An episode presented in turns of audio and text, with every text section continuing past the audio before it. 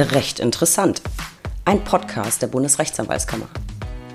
Ich bin Stefanie Bayrich, Pressesprecherin der BRAG und in der heutigen Folge geht es um das Thema Gleiches Recht für alle, wenn Schuld eine Frage des Kontostandes ist. Ich begrüße euch alle recht herzlich zur aktuellen Ausgabe unseres Podcasts. Heute befassen wir uns mit der Frage, ob wir wirklich alle vor dem Gesetz gleich sind oder ob nicht eigentlich unser Kontostand darüber entscheidet, wie schuldig wir sind. Gut, es war jetzt so ein bisschen überspitzt formuliert. Im Kern geht es um die Frage, ob wir uns hierzulande einer neuen Klassenjustiz ausgesetzt sehen. Und diese Frage hat nicht ich, sondern ein Journalist und Bestsellerautor aufgeworfen. Kollegen sagen über Dr. Ronen Steinke, er sei aktuell einer der wichtigsten und produktivsten rechtspolitischen Journalisten in Deutschland. Ronen ist ein absoluter Rechtsexperte und nicht nur Journalist, sondern auch Jurist. Er hat in Anwaltskanzleien, einem Jugendgefängnis und am Internationalen Strafgerichtshof für das ehemalige Jugoslawien gearbeitet. Für die Süddeutsche Zeitung befasst er sich vor allem mit den Themen Rechtspolitik, Sicherheitsbehörden und Extremismus. Für sein aktuelles Buch hat er sich mit der deutschen Justiz befasst, genauer gesagt dem Strafjustizsystem, und er hat einiges daran auszusetzen. Und darüber müssen wir sprechen, finde ich. Lieber Ronan, ich freue mich riesig darüber, dass du heute zugeschaltet bist und Zeit hast, ein wenig mit mir zu plaudern. Ja, vielen Dank, liebe Steffi. Ich freue mich auf ein anregendes Gespräch mit dir. Ronen, wie immer zu Beginn stelle ich meinen Gast kurz vor. Du bist Jurist und Journalist. Promoviert hast du mit einer völkerstrafrechtlichen Studie über die politische Funktion von Kriegsverbrechertribunalen seit 1945. Dein Buch Fritz Bauer oder Auschwitz vor Gericht, eine Biografie, wurde zur Vorlage für den Kinofilm Der Staat gegen Fritz Bauer. Vielleicht ganz kurz zur Erklärung. Fritz Bauer war ein jüdischer Jurist, der in der Nachkriegszeit gegen große Widerstände gekämpft hat, um NS-Täter vor Gericht zu bringen. Und zum Thema Fritz Bauer hast du sogar beim Neujahrsempfang des BMJ, des Bundesjustizministeriums, eine Gastrede gehalten und damals als bisher jüngster Gastredner. Du hast nach dem Anschlag 2019 auf eine Synagoge in Halle ein weiteres Buch geschrieben, das den Titel trägt Terror gegen Juden, wie antisemitische Gewalt erstarkt und der Staat versagt. Eine Anklage. Geschrieben hast du natürlich noch viel mehr, unter anderem ein Buch, das uns Juristen ganz besonders aufhorchen lässt. Dazu später noch ausführlich. Ronan, ich finde, du hast einen ganz bemerkenswerten und beeindruckenden Lebenslauf, aber verrate uns doch vielleicht zum Einstieg, warum hast du Jura studiert? Ich habe eigentlich Jura aus politischem Interesse ähm, angefangen. Ich habe nicht ähm, in der Familie Juristinnen und Juristen, die mir da ein Vorbild hätten sein können. Ähm, und ich hätte mir auch vorstellen können, mit einem anderen Fach, mit Politikwissenschaft oder mit Geschichte zum Beispiel, zu einer irgendwie politischen Arbeit hinzukommen. Aber ähm, Jura ist, glaube ich, ein gutes Fach, wenn man sich dafür interessiert, ja, ganz handfest die Dinge zu verändern. Also nicht nur zu analysieren, warum die Dinge so sind, wie sie sind, sondern ähm, wirklich the, the nuts and bolts, wie man auf Englisch sagt, ähm, äh, anzufassen und zu drehen. Und das äh, hat sich auch so bestätigt, also im Studium, dass es ein, ähm, dafür ein guter Weg war. Und ich habe gesehen, du hast ja nicht nur in Hamburg studiert, sondern warst während des Studiums auch in Tokio. Wie kam es dazu und warum Tokio und wie war es in Tokio? Ja, ich habe schon seit Schülerzeiten eine große Affinität zu Japan gehabt. Ich habe auch als ähm, Schüler schon Japanisch gelernt und ähm, dann während des Studiums die Gelegenheit gehabt, für ein Semester nach Japan zu gehen. Und das war ganz großartig. Ähm, zum einen ist Japan ein wahnsinnig ja, gastfreundliches Land, das muss man so ein bisschen zweischneidig sehen. Also Japan ist kein Land mit einer offenen Tür für Einwanderer, überhaupt nicht. Das ist also, wenn man da langefristig bleiben möchte, ist das nicht gern gesehen. Aber wenn man als Gast für kurze Zeit kommt, dann ist die Begeisterung groß und die Offenheit und das, das Interesse ist riesig. Insofern war das für so einen Studienaufenthalt ein ganz tolles Umfeld und gleichzeitig ist Japan ja auch ein Land, in dem sehr viele Menschen sehr gut Englisch sprechen.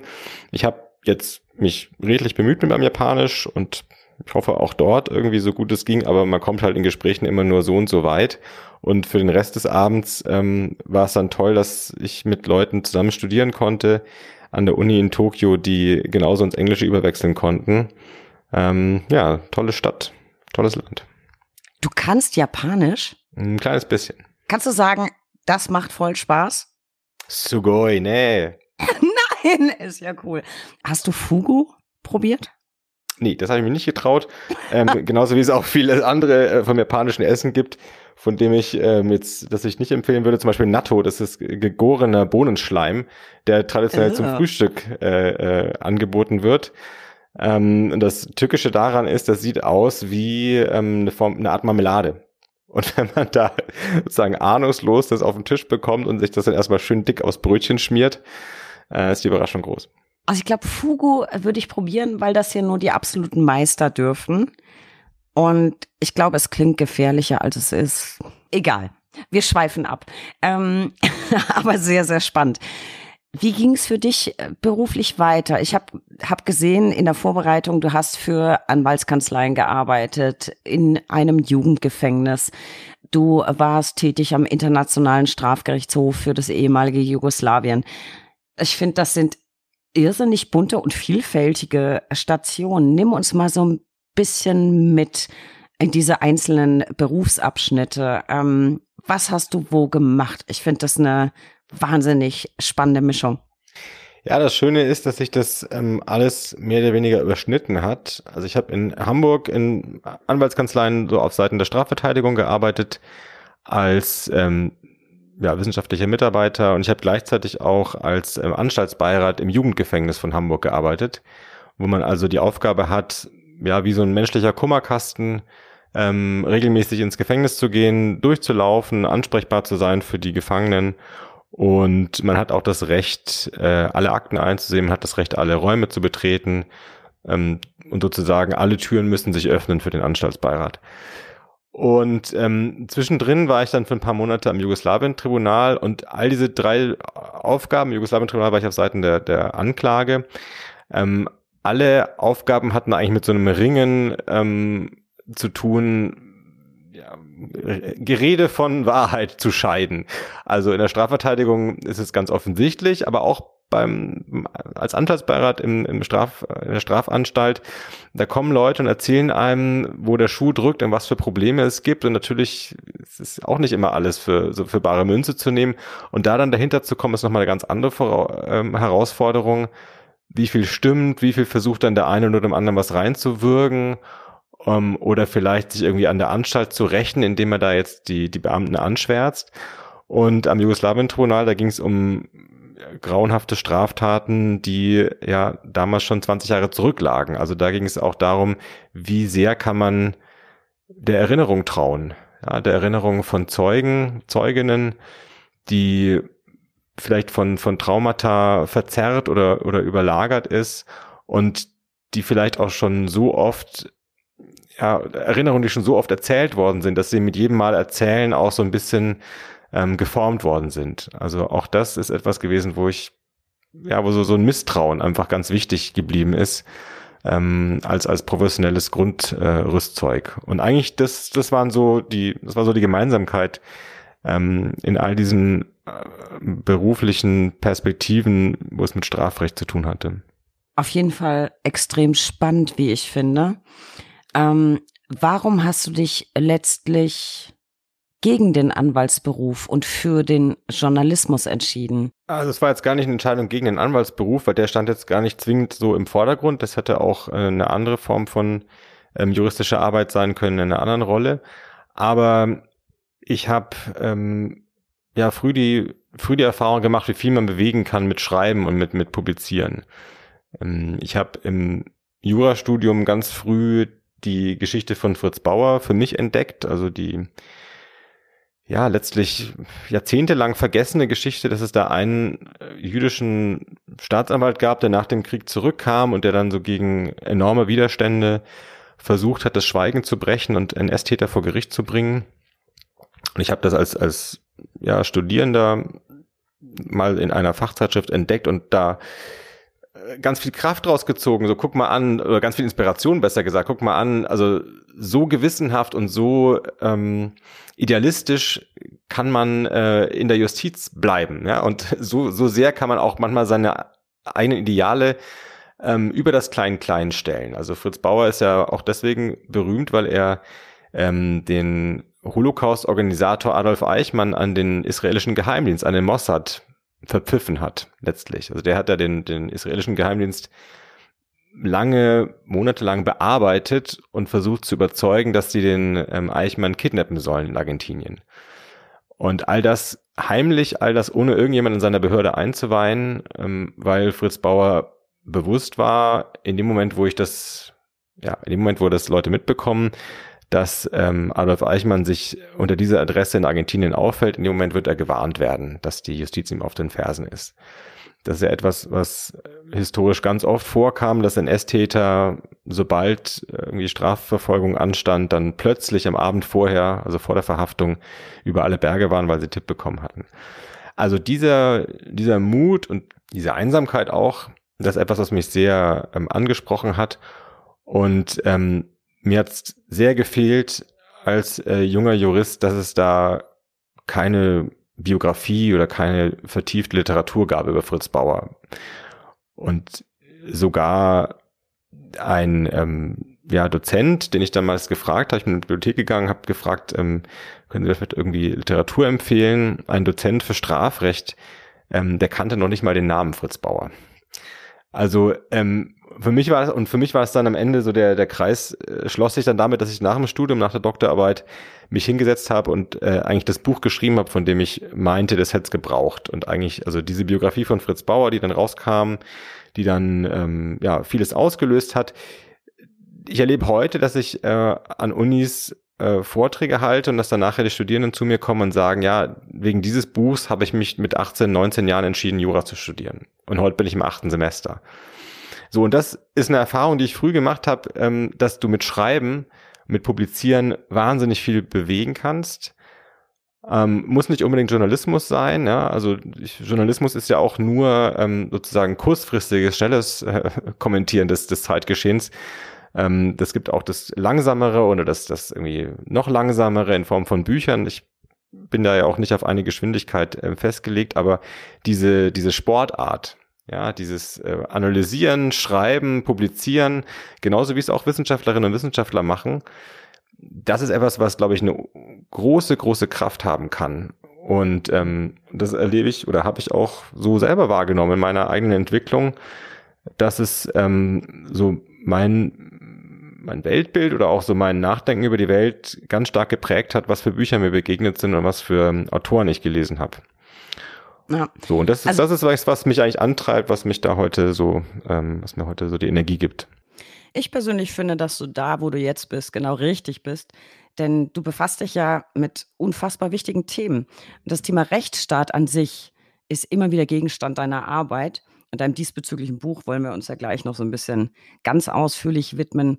Aber an einem anderen Thema, mit dem du dich befasst, beziehungsweise befasst hast, ähm, nämlich Antisemitismus, komme ich einfach nicht vorbei, Ronan. Und ich bin ehrlich und ich hau das jetzt einfach mal so raus. Wir kennen uns ja schon eine ganze Weile und ich habe tatsächlich erst bei der Vorbereitung dieses Podcasts durch Zufall gelesen, jüdischer Jurist. Und da dachte ich mir so, ach guck, wusste ich gar nicht. Dann habe ich drüber nachgedacht, warum ich das nicht wusste und kam letztlich zu dem Ergebnis, ja, weil es für mich irrelevant ist. Ähm, es ist für mich nicht wichtig, welche Religion du hast, aber es ist für dich relevant. Und dann habe ich so ein bisschen weiter recherchiert, habe mir Videos mit dir angeschaut ähm, und festgestellt, was und wie du es sagst, wird tatsächlich manchmal als in Anführungszeichen unbequem bezeichnet. Und das mag vielleicht daran liegen, dass Hinschauen für manchen ein bisschen unangenehm ist, aber eben auch notwendig, wie ich finde. Und mit Erschrecken habe ich bei der Vorbereitung auf unser Gespräch gesehen, dass dir gelegentlich auch vorgeworfen wird, deine Sicht auf die Dinge sei überhaupt nicht neutral, weil du selbst betroffen bist. Einmal so vorab, ich finde es total abwegig, dir die Kompetenz beim Thema Antisemitismus abzusprechen.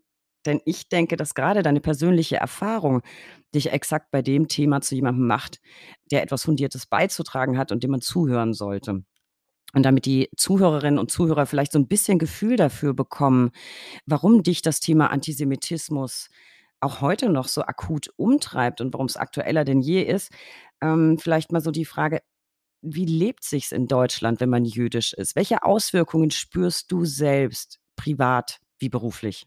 Ja, ich meine, es geht ganz ähm, platt damit los, wenn man in die Synagoge geht.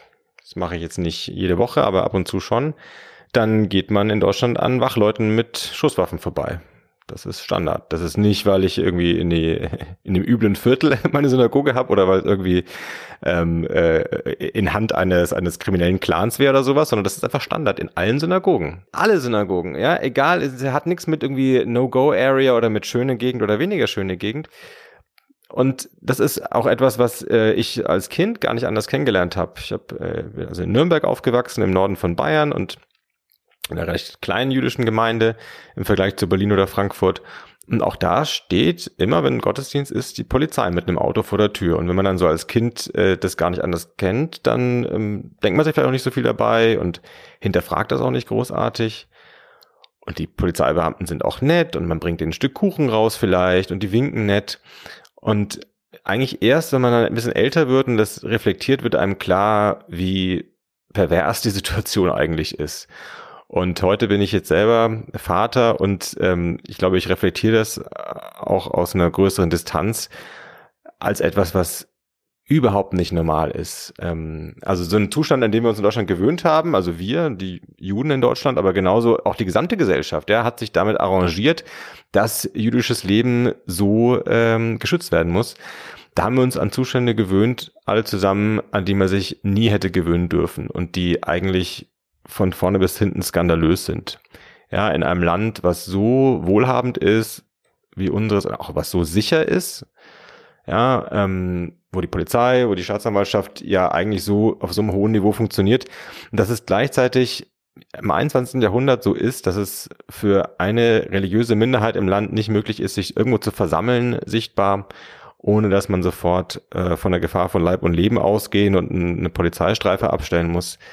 Das halte ich für, einen für einen richtigen Skandal ähm, unseres, unseres Landes. Ähm, so, und deswegen das ist nicht etwas, was mich jetzt jeden Tag ähm, ähm, bedrückt. Ähm, ich trage auch im Alltag keine Kippa, lebe also ähm, sozusagen das religiöse Leben äh, sozusagen ja an Feiertagen oder an, an Schabbat nur, aber nicht ähm, nicht jetzt überall in der U-Bahn, nicht überall im Alltag sichtbar. Aber wann immer es dann doch sichtbar wird, eben wenn man aus, aus der Synagoge rauskommt oder wenn man ähm, ähm, Hebräisch spricht auf der Straße, dann ist es auf jeden Fall präsent, dass das in Deutschland äh, nicht entspannt geht. So, und das ist, das ist jetzt ganz etwas, was ich jetzt sagen würde, egal was mein Beruf ist und egal was meine Rolle in der Öffentlichkeit ist. Und wenn du danach fragst nach der Betroffenheit, inwiefern das mit Neutralität und mit ähm, Fähigkeit zusammenhängt, politisch zu urteilen, das ist etwas, was ich glaube, ganz viele Menschen erleben. Jetzt unabhängig, ob man jüdisch ist, ich glaube auch, dass viele Frauen das erleben, dass man so über politische Themen diskutiert und dann sagt, na, jetzt wollen wir mal gerne, Steffi, deine Frauenperspektive zum Thema hören. ja, da wird dir ja automatisch unterstellt, dass du irgendwie, ja, als Frau da ja so ein bisschen eine, eine anders drauf, also das ist in der Regel nicht so wahnsinnig respektvoll, sondern in der Regel so ein bisschen paternalistisch herablassend. Naja, mhm. du, du, du als Frau, du kannst da natürlich jetzt nicht so aus deiner Haut und du siehst das natürlich auf eine gewisse Weise. Um, ähm, und wenn, wenn irgendwie über andere Themen geredet wird, dann gucken alle am Tisch äh, zu dem einen Menschen mit Migrationshintergrund, na du, du hast da jetzt natürlich, ja klar, du siehst das jetzt ein bisschen streng, aber hm, na. Also ich glaube, dass es kommt ganz oft vor, dass Leute, die irgendwie von der Norm abweichen, dass denen unausgesprochen unterstellt wird, sie seien davon irgendwie befangen. Ähm, in der Justiz erlebt man es ja auch. Also ich glaube, wenn ein äh, Vergewaltigungsprozess stattfindet und auf der Richterbank sind durch die, den Zufall des Geschäftsverteilungsplans äh, drei Frauen, dann geht, glaube ich, schon so die, die Frage in den Köpfen um, ah, sind die Frauen jetzt in der Lage, das alles so nüchtern und objektiv und sachlich zu machen? Sind die da nicht auch emotional befangen bei so einem Thema? Und das sind Fragen, die man sich bei einem Mann, bei drei Männern äh, seltener stellt. Ja, also das mhm. ist, glaube ich, etwas insgesamt die, die für no normal den Maßstab äh, abgeben oder für normal deklariert werden, ja, weiße Männer mit christlicher Sozialisation, deren, denen wird sozusagen zugebilligt, von sich selber abstrahieren und, und ähm, ja, sich auch, sich auch neutral ähm, einer Frage widmen zu können. Und anderen wird das schnell mal nachgesagt, dass sie das nicht können. Ich habe das ganz früh erlebt bei dem, bei dem Buch über Fritz Bauer, weil ich da bewusst nicht in irgendeiner Weise über meine Person gesprochen habe. Also Fritz Bauer ist jüdisch gewesen, das ist natürlich auch ein ganz äh, zentrales Motiv in der Biografie, ähm, die, ich, die ich geschrieben habe. Also es ist eine Art roter Faden, wie er als Jude verfolgt worden ist in Deutschland, wie er auch nach der Rückkehr aus dem Exil ähm, weiter damit konfrontiert worden ist, dass Leute ihm unterstellt haben, wegen seiner jüdischen Herkunft sei er ja irgendwie rachsüchtig und anders könnte man sich das nicht erklären, dass er da auf Nazi-Jagd geht. Ähm, das ist natürlich auch eine unglaubliche Unterstellung, ja. Ähm, oder ähm, dass auch andere ähm, Richter zum Beispiel, die im, im Auschwitz-Prozess äh, eigentlich auf der Richterbank hätten sitzen sollen, aber dann kam kurz vor dem Prozess raus, dass der eine einen, einen Bruder hatte, der im Widerstand gegen die Nazis äh, verfolgt wurde und dass der andere, ich glaube, jüdische Verwandtschaft hatte. Und dann hat man damals es für vollkommen normal gehalten, dass man diese Richter vorsichtshalber abzieht, damit denen nicht nachgesagt wird, die seien befangen. Muss man sich vorstellen. Ja, in einem Land, wo es absolut normal war, dass auf den Richterbänken Männer saßen, die auf Täterseite verstrickt waren und wo niemanden von denen der Vorwurf gemacht wurde, naja, wie können die denn objektiv urteilen über ein Essverbrechen? Aber wenn jemand mal auf Opferseite verstrickt war, dann war es sofort, ähm, ach, vorsichtshalber müssen wir die mal abziehen.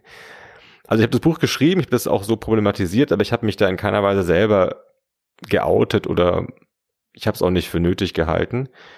Und ich habe dann eigentlich bizarrerweise erlebt, dass ähm, ein, zwei Rezensenten ähm, geschrieben haben, naja, der Steinke, was hat der denn schon für eine Ahnung von deutsch-jüdischer Kultur und von jüdischer Geschichte? Und das ist ja irgendwie so ein junger Jurist. Was schreibt er da jetzt über solche, solche tiefen gesellschaftspolitischen, äh, ja, auch so, äh, ja, gesellschaftsgeschichtlichen Fragen, was äh, deutsch-jüdische Geschichte betrifft? Ähm, woher nimmt er die Kompetenz her? Und ich, äh, es hat mir natürlich gejuckt in den Fingern zu, zu antworten, also von wegen, ich habe da eine ganze Menge Ahnung. Ähm, aber äh, das sollte man nicht nötig haben oder man sollte nicht seine Argumente, äh, also die eigenen Argumente, die man macht, die sollten nicht deswegen jetzt mehr Respekt bekommen, weil man eine bestimmte Herkunft hat, die sollten auch nicht weniger Respekt bekommen. Hm, also ich finde es, find's, ähm, wie du sagst, schon richtig, dass man sagt, das soll eigentlich gar keine Rolle spielen. Und wenn man den Luxus hat, es außen vor zu lassen und ähm, Privatsache sein zu lassen, dann, dann ähm, ist das absolut gut so. Ich finde ja auch, dass es äh, keine Rolle spielt für die Qualität einer Äußerung. Aber im Zweifel streitet für mich persönliche Betroffenheit äh, doch sehr für die Kompetenz äh, bei einem Thema oder zu einem Thema. Ähm, und ich habe es vorhin schon gesagt, ich habe mir Interviews angesehen mit dir zum Beispiel im jüdischen Salon und mich ehrlich gesagt erst dadurch so ein bisschen damit befasst, wie es in Berlin oder wie sich es in Berlin lebt, wenn man jüdischen Glaubens ist. Und Ronen, ich hatte teilweise wirklich Gänsehaut und ich finde es unfassbar traurig und bedrückend, dass wir auch heute noch kein Stück weiter sind. Nenn mich ruhig naiv. Ähm, aber ich verstehe vieles davon nicht. Es übersteigt echt meinen Horizont und es macht mich traurig ja, gut, vielleicht bin ich naiv, aber ich mag halt auch Einhörner und, und Regenbögen. Aber ich kann irgendwie nicht verstehen, warum Religion, Herkunft, Haut, Haarfarbe oder das Geschlecht oder die geschlechtliche äh, Orientierung von irgendeiner Relevanz für irgendetwas sein sollen. Und ich sag's mal so ganz platt, ich beurteile Menschen danach, ob ich sie blöd finde oder nicht. Also alles, was man ganz generell gern dazu nutzt, um in Schubladen zu stecken, es spielt für mich da keine Rolle. Bist du jüdisch oder nicht? Bist du christlich oder nicht? Bist du blond oder dunkelhaarig? Bist du schwul oder nicht? Bist du groß oder klein? Ist mir ehrlich gesagt wirklich ziemlich wurscht. Blöd oder nicht blöd. Das sind so eher meine Kategorien. Und deswegen hat mich die Vorrecherche zu unserem Gespräch auch tatsächlich, ja doch, ich sag wie es ist, hat mich bedrückt. Und ich war mir der Tatsache nicht bewusst, dass es so ein Problem ist in Berlin zu leben und jüdischen Glaubens zu sein. Ja, also ähm, ich finde es richtig, dass du sagst, du kannst es nicht verstehen, ne? in einem ähm, affirmativen Sinne natürlich nicht, aber ich will es mal kurz ähm, gerne mal so in einem deskriptiven Sinne sagen. Also ich glaube schon, dass man es, dass man es verstehen kann, wo so ein Ressentiment herkommt. Im, Im Fall von Antisemitismus ist es ja auch schon eine sehr alte, sagen wir mal, traditionsreiche äh, üble Denke in Deutschland, also eine, die viele Jahrhunderte zurückreicht. Und ist, ich glaube, eine, die mit einem ganz simplen menschlichen Mechanismus ähm, zusammenhängt. Es ist äh, leicht verunsichert zu sein von allen möglichen Dingen im Leben, ja, von im Mittelalter Ernteausfällen, die man sich nicht erklären konnte, oder von mysteriösen Krankheiten, wenn man an die Pest denkt, oder im 20. Jahrhundert, als dann die Börse verrückt gespielt hat, ja, und die, die, das Geld plötzlich nichts mehr wert war wegen der Inflation. Das ist leicht in solchen Situationen, ja, einfach verunsichert zu sein, ein, ein Unbehagen an der Welt äh, zu verspüren. Und das macht unheimlich viel einfacher. Es hilft ähm, psychologisch, wenn man dann einen Sündenbock hat. Wenn man sagen kann, es sind nicht irgendwie abstrakte Naturgesetzmäßigkeiten oder es sind nicht äh, seltsame, undurchschaubare Mechanismen, sondern es sind böse Menschen, die haben ein Gesicht, die haben eine Adresse. Das, das ist äh, für mich nachvollziehbar, dass es leichter ist, psychologisch weniger aufwendig ist zu hassen, als sich zu fürchten. Und deswegen hat schon immer gut funktioniert, schon im Mittelalter, wenn äh, Führer, ja, politisch, kirchlich und so weiter, ähm, gesagt haben, äh, fürchtet euch nicht, sondern bald die Faust und zieht mit mir zusammen zu den äh, jüdischen Häusern am Stadtrand, die brennen wir jetzt nieder und äh, reagieren uns mal alle ab. Das ist etwas, was sich gegen Juden deswegen gerichtet hat, weil sie ja schon am längsten in Europa eine Minderheit sind, die erkennbar waren. Äh, lange bevor es eine muslimische Minderheit gab in unseren Breitengraden. Das waren Menschen, die äh, lebten anders, die beteten anders und es war sozusagen leicht, mit dem Finger auf sie zeigen zu können. Ähm, ich glaube nicht, dass der Mechanismus, ja, dieses irgendwie äh, sich eine Minderheit suchen und die der die Schuld geben und sich an der abreagieren, dass der Mechanismus speziell was mit Juden zusammenhängt. Ich bin mir sicher, es gibt ähnliche Mechanismen in anderen Teilen der Welt, aber in unseren Breitengraden hat sich das so ähm, ja, ausgeprägt und dann ähm, ja über die Jahrhunderte immer wieder wiederholt und sozusagen eingeübt. Und die Nazis haben dann wirklich äh, auf etwas aufsetzen können, was schon eine ganz lange Tradition hatte. Und weil du sagst, es ist so, so schockierend, dass es heute noch gibt, auch heute wieder, wenn Leute verunsichert sind von einem komischen Virus, ja, was irgendwie dazu führt, dass die Läden alle geschlossen werden und die Schulen und ähm, was großes Leid äh, äh, auslöst und was politisch radikale Maßnahmen äh, auslöst. Ja klar, diese Verunsicherung, dieses Unbehagen, was Leute haben, das ist, ähm, das ist nachvollziehbar. Und es funktioniert auch heute wieder erstaunlich gut, wenn du den Leuten dann so eine billige ähm, Erzählung von einem Sündenbock vorsetzt der Soros, ja, der George Soros. Oder die, was weiß ich, ja, oder die, die, die Verschwörer, die dann überraschenderweise alle jüdisch sind, weil es eben traditionell so gut eingeübt ist. Das zieht heute auch wieder. Und das führt dazu, dass also die antisemitische Bedrohung ganz konkret mit wirklich Gewalttaten steigt. Ich finde das sehr überraschend. Also, ich habe jetzt verstanden, ich schicke meine erhöhte Nebenkostenabrechnung an dich. weil du bist schuld. Verstehe. Spaß beiseite. Wir erkennen mal wieder, dass es nicht nur wichtig ist, an die Vergangenheit zu erinnern, wie es auch die BRAC immer wieder tut, zum Beispiel mit einer äh, Wanderausstellung. Wir haben ja die Wanderausstellung Anwalt ohne Recht und damit erinnern wir an das Schicksal jüdischer Rechtsanwälte in Berlin nach 1933. Ich finde, wir sehen aber wieder, wir müssen auch auf das Hier und Jetzt schauen und tatsächlich feststellen, dass wir auch heute noch laut sein müssen und Missstände aufzeigen, denn wenn Diskriminierung stattfindet, äh, dann muss man was tun.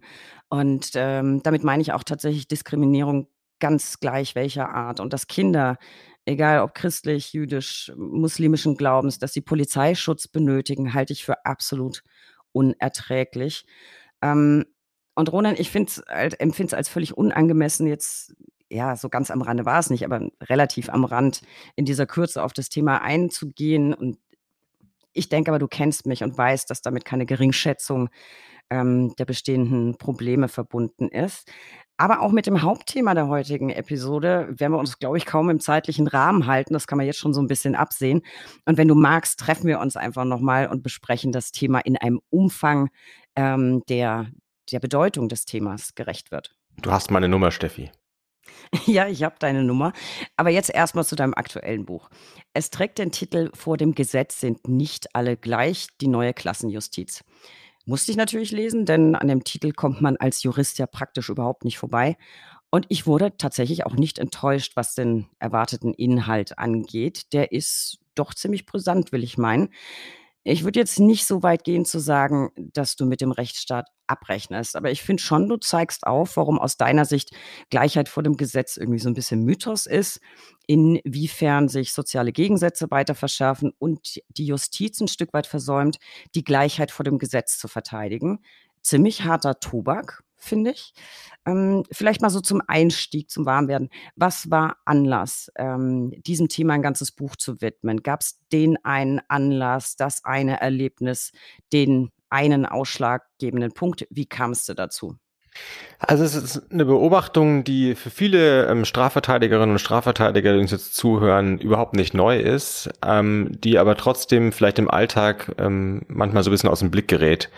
Und ähm, mir ist es besonders klar vor Augen getreten, als ich mich mit den großen ähm, Megawirtschaftsprozessen beschäftigt habe, die so zurzeit laufen. Also Cum-Ex, VW-Affäre, ja, Millionen Geschädigte oder Millionen Summen, äh, die, die ähm, äh, als Schaden verursacht wurden, Wirecard, ja, wo es also in die Milliarden geht. Da sind Leute auf der Anklagebank oder häufiger sind sie nicht auf der Anklagebank, was schon, schon vorher eingestellt wird gegen hohe Auflagen, die 1a verteidigt werden. Also das allerhöchste ähm, Niveau der juristischen Betreuung. Und es wird alles 20 Mal gelesen, es wird jedes Komma fünfmal gewendet, es wird sichergestellt, dass die Rechte absolut ausgeschöpft werden äh, der Beschuldigten, was ich auch richtig finde. Hm. Und dann habe ich aber als, ähm, als Reporter mich in Berlin mal in Gerichtssäle gesetzt, wo Leute angeklagt werden wegen Diebstahl von zwei Gurken, ähm, drei Kürbiskernbrötchen und äh, einer Tomate. Ja, es waren oder zwei von, Kürbiskernbrötchen und zwei Grapefruits.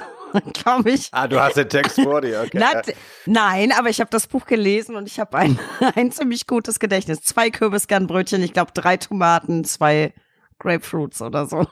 Und da sind wir also am ganz anderen Ende der, der Skala, was den äh, Handlungsunwert äh, betrifft. Aber da sehen wir Leute, die vollkommen ohne juristische Betreuung sich mhm. dann dem Rechtsstaat stellen sollen, die oft hilflos sind, ja, überfordert von der Situation, eingeschüchtert auch von der Situation und ähm, die zwar in der Theorie die Möglichkeit haben, für sich selber das Wort zu ergreifen, in der Theorie vielleicht sogar äh, belehrt werden, was ihre Rechte in der Situation sind, aber in der Praxis eigentlich chancenlos sind, diese ja, theoretischen Rechte auch auszuüben.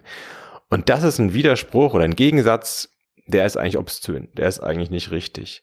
Hm. Und das mal nicht jetzt irgendwie mal so stehen zu lassen und irgendwie mit einem unguten Gefühl, sondern das mal wirklich durchzudenken und auch mal durchzu überlegen, ähm, was da juristisch auch schiefgelaufen ist, das war für mich eigentlich der Anlass für dieses Buch. Ich fand das Buch wirklich spannend. Also ich bin ganz ehrlich, ich habe auf den ersten Seiten gedacht, na, Ronen, das ist aber ein bisschen, komm, populistisch. Dann habe ich weitergelesen und habe auch am Ende die immerhin 50 Seiten Fundstellen gelesen und ähm, habe dann gedacht, hoppla, da sind echt ein paar Sachen, da muss man mal drüber nachdenken. Ähm, und am Ende fand ich es überhaupt nicht populistisch, sondern es hat mich sehr nachdenklich gemacht und ich teile deine Auffassung in ganz, ganz vielen Punkten. Ich bin ehrlich, nicht in allen, aber in ziemlich, ziemlich vielen. Was mich interessiert, wie lief deine Recherche zu dem Thema ab? Du hast selbst gesagt, du hast äh, dich selbst in verschiedene Verhandlungen gesetzt, aber wie lang hast du recherchiert? Wie viele Verhandlungen hast, die an, hast du dir angeguckt und wie lang hat die Vorbereitung auf dieses Buch gedauert? Ja, also methodisch ist es vor allem erstmal ein Zusammentragen aller Studien gewesen, die es zu dem Thema gibt, also zu äh, Mittellosen vor Gericht, zu ähm, ja auch der Strafzumessung bei, bei Mittellosen, Thema Tagessätze zum Beispiel. Es gibt verstreut in der Rechtswissenschaft, aber auch in der Kriminologie und teilweise auch so in, den, in der Forschung, äh, die unter der Überschrift soziale Arbeit läuft, so ein bisschen, ähm, bisschen, bisschen Wissenschaft. Leider sehr wenig in Deutschland. Da muss man sagen, da ist in Amerika viel, viel mehr Interesse da. Aber das, was es gibt, ähm, habe ich also systematisch zusammengekarrt und ähm, ausgewertet und dann eigentlich mich aufgemacht, das dasselbe mir anzusehen. Also die ähm, Besuche im Gerichtssaal dienen eigentlich dazu, das einfach zu illustrieren und die Probleme, die man abstrakt beschreiben kann und auch vielleicht sogar mit Statistiken unterlegen kann, ja mal anschaulich zu machen. Mhm. Das ist so die Methodik gewesen, da habe ich dann mehrere Jahre dran gesessen insgesamt, um die Probleme, wie gesagt, von denen ich weiß, dass viele Strafverteidigerinnen, Strafverteidiger das, das schon kennen aus ihrer Praxis, äh, eben auch für andere anschaulich und griffig zu machen. Es ist nicht so einfach. Und das war die, das war die Idee, da mehr Menschen auch in so eine Diskussion über dieses Thema reinzuholen. Ja, und ich finde, ehrlich gesagt, man merkt das deinem Buch auch an, dass sich das nicht eben von selbst geschrieben hat. Eben gerade, wenn man sich irgendwie mit den Fundstellen am Ende, immerhin 50 Seiten, ich habe es eben schon gesagt, noch so ein bisschen befasst. Und du hast dich in deinem Buch verschiedenen Aspekten und verschiedenen Stadien des Strafverfahrens gewidmet. Ähm, Im Prinzip von der Pflichtverteidigung über den Strafbefehl bis hin zur Ersatzfreiheitsstrafe äh, du hast dich aber auch mit den persönlichen Lebensumständen von Beschuldigten beziehungsweise Angeklagten befasst. Und du kommst letztlich bei fast allen Themen zu dem Schluss, dass es einen ganz, ganz großen Unterschied macht, was man auf dem Konto hat oder eben nicht. Ähm, und ehrlich gesagt würde ich heute am liebsten das ganze Buch Kapitel für Kapitel mit, mit dir durchsprechen. Ich glaube, das schaffen wir heute aber nicht. Deswegen habe ich mir so ein paar einzelne Themen herausgepickt, die würde ich mir gern mit dir näher anschauen. Und in einem ganz großen Komplex befasst du dich mit dem Thema Anwälte. Und du hast so eine leicht provokative Überschrift gewählt. Anwälte, je teurer der Verteidiger, desto unschuldiger wird der Angeklagte. Ähm, es geht natürlich nicht um die Frage, wer wie schuldig ist, sondern es geht letztlich darum, wer sich welche Verteidigung leisten kann. Also sprich, du befasst dich mit dem Thema Pflichtverteidigung. Was bemängelst du am System der deutschen Pflichtverteidigung? Vielleicht mal so, sonst brauchen wir drei, vier Stunden, aus deiner Sicht die so drei elementarsten Kritikpunkte vielleicht. Ja, ich glaube, als Anwältin, als Anwalt ähm, verliert man manchmal vielleicht aus dem Blick, wie wertvoll die eigene Arbeit ist, weil man nicht erlebt, wie es in einem Saal zugeht, wenn da keine Anwältin, kein Anwalt drin ist. Hm, das ist eine Perspektive, die vielleicht besonders ist ähm, von meinem Buch, weil ich mich da als, als äh, stiller Zuschauer auf, auf die Bank gesetzt habe und gesehen habe, wie Prozesse laufen von unverteidigten ähm, Bagatelltätern äh, ohne ähm, nennenswertes Einkommen. Das sind Situationen, wo der Satz, sie dürfen sich selber verteidigen, letztlich blanker Hohn ist. Da mhm. sind Leute, die keine Ahnung haben, wie ihnen geschieht, die den Gerichtssaal auch als ein Ort leben, äh, erleben, in dem eine fremde Sprache gesprochen wird. Ja, also das hat nichts mit deutschmuttersprachlich zu tun oder nicht, sondern mit unserer Juristensprache. Ja.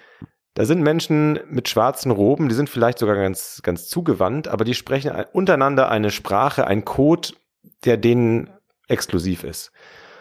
Und ähm, das wird also selten richtig gut übersetzt für die Laien und es bleibt etwas Abschreckendes. Ähm, die Argumente, die man vielleicht hätte als Beschuldigter, die erkennt man vielleicht gar nicht als solche, weil man nicht weiß, was es sich, was jetzt sinnvoll ist vorzubringen und was nicht.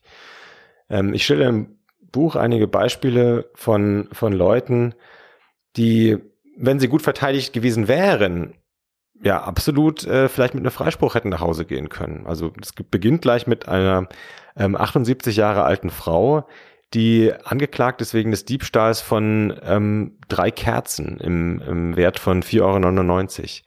Ah, mit dem Adventskranz, Und, ne? Ja, die ist mhm. schwerhörig. Das heißt, eigentlich hätte ihr ein Pflichtverteidiger zugestanden, aus meiner Sicht, ja, also nach den, mhm. nach den, nach den Vorschriften. Aber sie hatte keinen Pflichtverteidiger bekommen. Und sie saß da völlig desorientiert und hat dann die Anklageverlesung über sich ergehen lassen. Ähm, und offenbar akustische schon Probleme schon gehabt, das zu verstehen. Das wurde also ignoriert, dass sie das nicht gut hören kann. Und dann kam raus, dass sie vor kurzem einen Schlaganfall hatte und auch kognitive Einschränkungen hat. Mhm. So und all das sind Dinge, wo man sagen kann, also wenn es noch ein Argument gebraucht hat, warum diese Frau genug gestraft ist und warum man vielleicht dann doch mal das Herz haben kann, das einzustellen, ähm, also dann hat man die jetzt. Und ein, ein Verteidiger, wenn da gewesen wäre, hätte Argumente machen können, was die Strafempfindlichkeit angeht beispielsweise. Ja, dass die Frau natürlich, selbst wenn man ihr nur eine kleine Geldstrafe gibt, darunter massiv leiden wird, weil sie als arme Rentnerin mit so einer körperlichen ja, Einschränkung jetzt jeden Euro braucht. Ein Verteidiger hätte die Frage der, ähm, der Schuldfähigkeit aufwerfen können, die Frage der Prozessfähigkeit aufwerfen können Alles ist nicht geschehen, sondern in kürzester Zeit hat die Frau einfach, ähm, ja, also ich glaube, nach einer Viertelstunde Prozess hat sie 40 Tagessätze bekommen. Also, was ich damit sagen will, ist, jeder braucht einen Verteidiger. Es gibt nicht Fälle, wo man sagt, die sind einfach. Ja, auf ja. den ersten Blick mag es sein, ein Diebstahl ist, was könnte es einfacheres geben? Und von irgendwie paar Kerzen, das ist auch nicht komplex. Und Zeugen gibt's auch, also was gibt's groß zu diskutieren? Nein, es gibt immer was zu diskutieren. Und es gibt ja den Satz unter Verteidigern und Verteidigerinnen, ähm, es gibt keine Akte ohne Verteidigungsansätze. Wenn du ja. lang genug drauf guckst, ja, und dir Mühe gibst und gut bist in dem, in dem, was du tust, immer findest du Dinge, die sich zu problematisieren lohnen. Ähm, es hängt einfach nur davon ab, ob es jemanden gibt, der das macht. Und deswegen, es ist nicht richtig zu sagen, es gibt Leute, die brauchen keinen Verteidiger, sondern ich bin der Meinung, die, die Unterschiede sind so frappierend, dass man das nicht äh, hinnehmen kann, dass Leute unverteidigt vor Gericht sitzen. Äh, das glaube ich auch und äh, darauf gehst du ja in deinem Buch auch ein. Du hast dir diverse Fälle angeguckt und hast auch mal geschaut, ähm, ich glaube, es war eine hessische Studie. Korrigier mich, wenn ich ja, falsch liege. Frankfurt, genau. Und ich glaube, ich glaube, du hast dir angeguckt, ähm, wie war denn die Quote bei Freisprüchen mit Verteidiger ohne Verteidiger, also Verteidiger, Verteidigerin, klar. Ähm, aber ich glaube, das hast du dir auch angeguckt und das fand ich ziemlich frappierend. Ja, weil es ja von Seiten von Richterinnen und Richtern immer die ähm, Selbstwahrnehmung und auch Selbstdarstellung sozusagen gibt. Aber ich glaube, das ist auch authentisch, so diese Selbstwahrnehmung. Man sei doch auch fair gegenüber Leuten, die unverteidigt da sitzen. Ja, ich will doch den Leuten nichts Böses, ich bin doch unvoreingenommen, ich bin doch froh, auch Entlastendes zu hören. Also sagen viele Richterinnen und Richter, man braucht nicht zwingend einen Verteidiger, um dann, also ich brauche doch keine Nachhilfe, um einen fairen Prozess zu machen. Aber wenn man das mal empirisch versucht zu überprüfen, das hat in ähm, Frankfurt ein Rechtsanwalt gemacht, Thomas Scherzberg, der langjährige Vorsitzende des ja. ähm, Strafverteidigervereins, der hat mal die Richter am Amtsgericht gebeten, alle ihre Akten für 2016 äh, statistisch äh, durchzugehen und zu gucken, wie oft gab es Freisprüche, für Menschen, die verteidigt waren und wie oft gab es Freisprüche für Leute, die nicht verteidigt waren. Und da kam raus, sieben Prozent der Verteidigten entpuppten sich als unschuldig. Freispruch. Und bei denen, die keinen Verteidiger hatten, gab es praktisch gar keine Unschuldigen. Also, und das alles bei Richtern, Richterinnen, die ganz, ja, natürlich ehrlich gemeint auch sagen, bei mir kriegt jeder die gleich guten Chancen, egal ob mit oder ohne Anwalt. Also natürlich macht es einen Unterschied, ob du jemanden an deiner Seite hast. Es wäre ja auch seltsam, wenn all die Mühe und all die ähm, Klugheit, die, die da auf der, auf der äh, Seite des Rechtsbeistands da ist, wenn die alles, äh, das, äh, ja, vergebens wäre. Oder ja, absolut. aber es ist, hm. Ja, aber es ist ja spannend, das mal in Zahlen zu sehen. Also es ist ja wirklich ein Thema, ob du mit Verteidiger aufläufst oder eben nicht. Und ich finde es sehr, sehr problematisch, dass nicht jeder die Möglichkeit hat, sich wirklich eines Verteidigers zu bedienen. Und das sage ich gar nicht, weil ich Anwältin bin, sondern weil ich es für wirklich elementar wichtig halte. Und man muss ja auch berücksichtigen, gerade im Strafverfahren geht's wirklich nicht um was Geringes, sondern im Extremfall drohen äh, ganz erhebliche Grundrechtseingriffe. Also nicht nur eine Geldstrafe, sondern im Zweifel eine Haftstrafe oder eine Ersatzfreiheitsstrafe im schlimmsten ja, aber Fall, noch wenn viel mehr, Geldstrafe, also ja? nicht nur und, nicht nur im Extremfall, das muss man glaube ich auch sich mal klar machen. Das Strafrecht ist selbst wenn es um Kleinigkeiten geht, einfach vom vom symbolischen her, vom stigmatisierenden her immer ein ein heftiger Eingriff. Ja, Exakt. selbst wenn, und es ist vielleicht auch mal, wenn man so als Profi da jeden Tag mit zu tun hat, dann ist äh, so ein Gewöhnungseffekt, der sollte aber vielleicht nicht die, den Blick dafür versperren oder verstellen, was für ein Einschnitt das in dein Leben ist, wenn du diesen Stempel abbekommst, verurteilt wegen einer Straftat. Straftäter, kriminell. Ja, ja. das sind Worte, die im Selbstbild der meisten Menschen schon ganz schön störend sind. Und das ist also ein heftiger Eingriff. Das und Stichwort Führungszeugnis, ne? Es hat ja auf dein ganzes Leben Auswirkungen. Das hat ja Konsequenzen. Und deswegen finde ich persönlich, es muss doch über die in 140 StPO genannten Gründe hinaus wirklich jedem möglich sein, sich irgendwie verteidigen zu lassen, egal ob du dir es leisten kannst oder nicht. Und das ist ja zum Beispiel auch in anderen Ländern der Fall. Ähm, da hast du auch in deinem Buch verglichen. Und letztlich steht man in Deutschland als Beschuldigter extrem viel schlechter da als andernorts, ne? Also äh, zumindest wenn man nicht über das nötige Kleingeld äh, verfügt. Du hast ja eine Aufstellung gemacht. In ganz vielen Ländern sieht das anders aus. Ja, ich habe da eine, eine Forschungsarbeit ähm, von der Goethe-Uni Frankfurt von Anna Zink ähm, ausgewertet und habe da das in Form einer Europakarte dargestellt, wo ich die Länder ja. schraffiert habe, in denen jeder, ja, egal weswegen er vor Gericht steht, sei es ein Bagatelldelikt, sei es ein Mord, jeder die Möglichkeit hat, einen äh, An Anwalt auf Staatskosten zu bekommen. Und die beiden Länder in der Mitte, Deutschland und Österreich, sind die einzig nicht schraffierten. Also wir sind umgeben von Ländern, die das alle machen. Nicht, weil die ähm, Geld wie Heu hätten oder weil die irgendwie so das Geld mit allen Händen äh, rauswerfen würden. Natürlich kostet das eine Menge, sondern weil das Länder sind, die sagen, wenn wir hier einen fairen Prozess machen wollen, dann ist doch die absolute Mindestvoraussetzung, dass auf Seiten sowohl der Anklage als auch der Verteidigung ja jemand sitzt, der eine Ahnung hat vom Thema und äh, Profi ist. Und wenn man das nicht zumindest anbietet den Leuten, ja, und auch den armen Leuten, die machen ja die, die, die absolute Mehrheit aus vor Gericht, dann ähm, brauchen wir jetzt gar nicht anfangen. Und dass da Deutschland obendrein als ja sehr reiches Land und Österreich auch als sehr reiches Land Europa, im europäischen Vergleich, dass wir da so geistig sind, also ähm, das halte ich für eine ganz schlechte Entscheidung. Ja, finde ich auch. Und wir sprechen jetzt ja nur über die Fälle, die es bis vor Gericht geschafft haben, darf man ja auch nicht vergessen. Wir sprechen gerade über die Verteidigung in der Hauptverhandlung. Ähm, meiner Meinung nach ist ein anderes Verfahrensstadium noch viel entscheidender und das ist das Ermittlungsverfahren. Und deswegen finde ich persönlich, wir müssen gar nicht drüber sprechen, darf jeder in der Hauptverhandlung einen Verteidiger haben, egal ob er sich's leisten kann oder nicht, sondern muss nicht schon im Ermittlungsverfahren ein Verteidiger an die Seite gestellt werden. Ähm, ich kenne ganz viele Strafverteidiger, klar, Strafrecht ist der heiße Scheiß, deswegen kenne ich auch ganz besonders viel Strafverteidiger. Ähm, und die Mehrzahl ähm, meiner, meiner Bekannten im beruflichen und privaten Umfeld, die sagen mir immer und immer wieder, dass eine Vielzahl ihrer übernommenen Fälle schon im Ermittlungsstadium endet. Klar, die sind auch alle gut, äh, aber genau da musst du ansetzen, um ein Verfahren zu beenden, äh, mit gutem Grund. Es gibt ganz oft in Ermittlungsakten irgendwie Ansatzpunkte, wo du Entlassenes vortragen kannst, wo du reingrätschen kannst. Und zwar nicht, um irgendwie Schuldige rauszuhauen, sondern wirklich von Substanz, Einwände, die du irgendwie vorbringen musst. Und ähm, ich finde, eigentlich muss man doch da ansetzen. Aber vielleicht kannst du deine Sicht der Dinge irgendwie dazu auch nochmal äußern. Also absolut ist es wichtig, wenn schon ein Ermittlungsverfahren ordentlich verteidigt wird, ähm, weil je länger das hinausgezögert wird, dass die entlastenden Dinge professionell vorgetragen werden, äh, desto ähm, größer ist ja dann schon der Schaden. Also es ist wie bei, bei einem Arzt der oder bei einer Ärztin, je früher du, du rankommst, desto mehr kannst du noch verhindern, dass die Sache sich zu einem großen Problem auswächst. Ja, aber woran scheitert das? Das scheitert daran, dass selbst diejenigen, die wenigen nach deutschem Recht, die einen Pflichtverteidiger bekommen, man geht so davon aus, etwa zehn Prozent aller Strafverfahren diese hohe Hürde nehmen in Deutschland nach deutschem Recht, dass sie einen Pflichtverteidiger bekommen.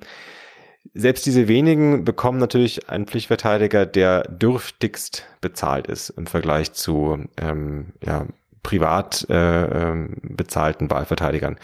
Und mit dem äh, Ressourcenansatz, der da zur Verfügung steht, kann man nicht ernsthaft erwarten, dass da ähm, Stunden und Tage an, an äh, Arbeit schon reingesteckt werden im Vorverfahren. Das wäre aber eigentlich sinnvoll und ähm, das wäre eigentlich absolut auch im Sinne, wie gesagt, des Staates. Ja, und was mich persönlich immer ärgert, dass man gelegentlich immer wieder hört, ja, der Pflichtverteidiger, ne, Pflichtverteidiger der hat einfach keine Lust, deswegen macht er nichts. Ähm, das halte ich für absolut unzutreffend. Es ist häufig gar nicht eine Frage des Wollens, sondern des wirtschaftlich Könnens. Und wenn man sich mal die Pflichtverteidigergebühren anguckt, wenn du als Anwalt wirtschaftlich arbeiten willst und auch nur deine Unkosten decken, dann kannst du nicht, gerade wenn du Einzelanwalt bist, in ein Ermittlungsverfahren was sind das für Gebühren? Korrigier mich. Irgendwie 145 Euro, 175, ich hab's nicht ganz auf dem Zettel. Mhm.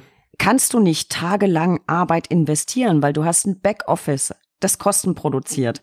Es ist keine Frage des Wollens, sondern des wirtschaftlich Könnens. Also ich finde, wenn man sich die Pflichtverteidigergebühren anguckt, da bleibt einem die Spucke weg. Die sind einfach ähm, äh, zu niedrig. Und man könnte ketzerisch auch sagen, finde ich, dass die niedrigen Pflichtverteidigergebühren letztlich eine Ungleichbehandlung von Beschuldigten befördern, je nachdem, ob sie sich eben leisten können, für die Verteidigung selbst zu bezahlen oder eben nicht.